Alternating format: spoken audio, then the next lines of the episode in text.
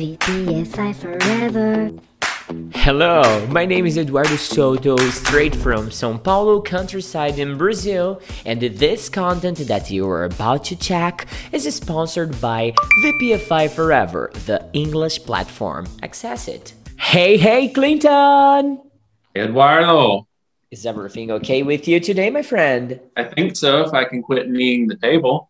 Oh, Did, did you see me like rock a little bit right there? Yeah, yeah, I Yeah, because I'm sitting cross-legged in my chair, and so I shifted and my knee hit the table. Oh, got it. Yeah, maybe you are losing your control or something I like don't that. know. Yeah, I can't sit normal with my feet on the floor. Not, I gotta fold up. I can't help it. Try to do something like this. Record like, you know? Wow, Yeah. what a strong man. Take a look at these muscles, huh? Yeah, look at this. This is what the gym will do for you. yeah. All that time. I, I went to the gym today and uh, my my arm is not Damn, like look that. at you. yeah, but it's just uh you know, just for today because I went to the gym today. Contrary case, it would be like you know, down Oh, yeah, there. like the cartoon. So I'm gonna give you a tip though. You Ah. have to go more than once. Oh, I do. I go three times a week. Oh, you gotta go more than three times a week. You gotta go five. That's the magic number. Yeah, but man, the thing is, uh, going to the gym for me is almost a hobby. You know, I try to put this in my agenda, and uh, sometimes I have the class, sometimes I have another appointment, and uh, enjoying the the thing, the hobby thing that I mentioned. I'd like to know about your hobbies, or better, the hobbies the people from your city have, things like that. Okay. Well, there's one major hobby in the city of Pensacola, and that's drinking. Drinking, people drink a lot there. Oh my God. It's a every week there's a new brewery that's opening and a new place to drink beer. Wait or up. whatever. What is a brewery? A brewery, it's like a little local place where they brew up like small batches of different types of beer. Wait, uh, y- Like the an word apothecary for beer. the word that you are pronouncing is B R E W E R Y. You got it. Brewery. I knew that uh, we only call beer here in the city, like beer, and the brew is beer too, or it's not.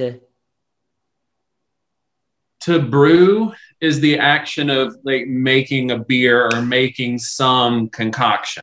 I see. Oh, in my And city so we have that. brewery. Well, yeah, I bet a lot of places do. We just have so many Yeah. Oh, that he- I'm not joking when I say that in downtown Pensacola, within that one square mile, there has to be like 20 bars and breweries and stuff. Oh it's insane. no. Here in Guariba, we have just one, just one. And uh, this idea of a brew, I like it because you reminded me uh, about an interesting question. Before talking the hobbies, uh, besides drinking, I'd like to know what's the difference between a bar or a pub? You know, are there differences between them? I don't really think so. Maybe it's a little connotation thing. I really think like a pub. I hear that more in like a British context. Oh, okay. They Alright. we because we have like on down in downtown we have like an Irish pub, Oh, which is it. just a bar with like a little Irish theme that people speak in funny accents. Mm, okay. So uh, I really think it's mostly that. And when I think of a pub, like yeah, there's drinking, but there's a little bit more like the socialization aspect. When I think of a bar, I'm usually thinking of like that smoky atmosphere and folks are drinking and Gambling. someone's doing bad karaoke in the corner. Oh, that's it. Because here in What? Brazil, it's so common to people who spend time gambling on bars and pubs and stuff. You know, do you have a gambling inside it? Uh, it depends where you are. I don't think that's legal in Pensacola. So now New Orleans gambling is legal, like in Mhm. establishments. You can go into some restaurants in town and there'll be like little slot machines in the corner. I'm like, oh my God, I don't know how bad my life would have to be to where I want to go to get breakfast and they lose $20 I immediately. see. I see. Yeah, no, but when I But mean no, it- gambling, maybe I used the wrong term because I was thinking about uh, billiard, cards, and the games like that. You know, the bad luck games. There, are there billiard tables, yes, but Mhm. you won't find like organized blackjack cards. Do you see Yeah. what I'm saying? Yeah, Like yeah. there'll be billiard tables, but you can't like have any formal gambling with it. Does that make sense? Yeah, sure, sure. Because here in Brazil, especially, most part of the cities that I have already visited, they always have. They can't have that. Sometimes they don't have alcoholic drinks in the bar, but they do have a billiard table there. You know, like it's uh, more common That's to have a billiard table there than alcoholic drinks inside the pub. Don't know what happens. You know. Yeah, and just to let you know, Yeah, I'm a, a- bi- uh, I'm a great uh, billiard player. Oh yeah. Yeah, I am. I like billiards. I don't ever get to play very often because none of the people I'm around are any good and none of them are very willing to try it either. I see. But I like it. I like the concept of billiards. All right. All right. I'm not any good, but I like to play. I, I got it. I got it. Okay. Uh, back to the habits and hobbies and stuff like that. Besides drinking, what else? well, let's see. What else do we have in Pensacola? There's a lot of like beaches. So a lot of people like to go to the beach uh, because it's close by and uh, you can look at the water or get in the water or whatever people do at the beach. Uh, what else do we have? Mm, what other things do people do? Talking about beach, what kind of things do you usually have, like eat and drink on the beach? Uh, a lot of seafood. I know that sounds obvious, but no, yeah, because There here are in a lot of- Brazil, shrimp is the top one. Shrimp.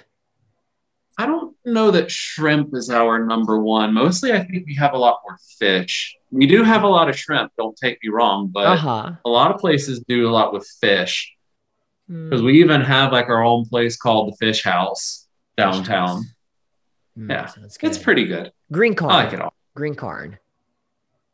Green corn? Don't you have green corn with butter? No, I Ah, never no. knew it could be green.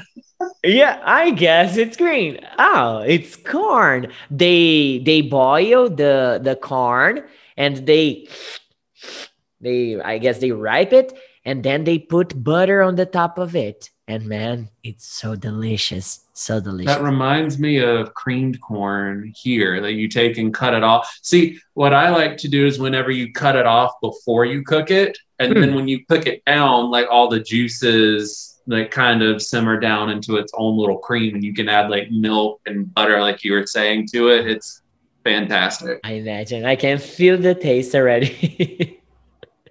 Yeah, that one's good.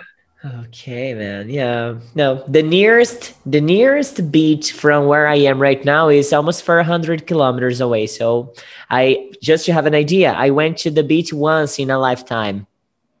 Wow. So, Yeah, here it's from my house, which I live a little bit away from the city. I think it's around a, an hour. an around an hour, less Yeah. than around an hour, Okay. depending on okay. traffic. Okay, so drinking, drinking on the beach. it's all all the same, right? Yeah, we have turned alcoholism into culture over here. No, there are other things. Like occasionally there'll be there is a symphony orchestra in Pensacola, and we do have the Pensacola Little Theater that people like to go to, like uh, stage plays. Mhm. So folks will do that. Um, I did not realize there was such a lively roller skating culture in Pensacola. Yeah, we have a skating rink, and I used to like to go all the time on Thursdays because that's when they play music from like the 80s and 90s and early 2000s. And there'll be a lot of people just, I don't know how they do it, but it's like they're dancing on their roller skates Wow. it's an amazing thing like and it's nice. such it's such a lovely place because there's all different kinds of people in the world it's such a diversity of people and everyone is just nice to one another i love oh, it Good. I like it. It sounds Yeah. like a, a fun thing to do the, when I go there, okay? yeah we can totally go do you know how to skate Oh no, I don't. The the last time that I tried it, I was nine or eight. I don't remember well, but I remember that I almost broke my ass on the floor. So Yeah, you will fall. I would suggest getting like little knee pads and stuff. I still Yeah. wear them because I still fall a little bit. I bit. see. But man, I am a fast learner, you know? I learn things fast. I just hope not to break my ass before learning it, you know? You'll be fine. Yeah, I probably will. Okay, so man, hobs are interesting. Pensacola, Pensacola. I always put the stress in the the wrong part of this pronunciation. Say it again. My city, Yeah, Pensacola. Pensacola. I always think about Pensacola. Pensacola. What is Pensacola. that? I don't know. I just created this word, you know? Okay, I don't know where it is, but I'd like to go there. Pensacola. Who is born in Pensacola is a Uh, I don't know, someone from Pensacola. I don't really know. I don't. Oh, you guys don't have that in the United States because, for example, I was born in Guariba. Say Guariba. Guariba, So I am a Guaribense. Guaribense. Exactly, you know. but who is born in Pensacola? Pensacola is a Pensacolanian. what the? I guess a Pensacola'n. Pensacolan. Okay, all right. Well, enough for today, man. We are gonna get back tomorrow here for a new talk. All right, my friend. Perfect. So have a great one, Clinton. Bye, bye, dude. Dude, See you later. I'm gonna See go ya. skating now. Okay, go there. well, I hope you have enjoyed the talk for today. You can find us on Instagram, Spotify, YouTube, and many other social medias. You just have to type VPFI forever, and there will be a lot of other content there for you. Have a great one. See you next time. VPFI forever.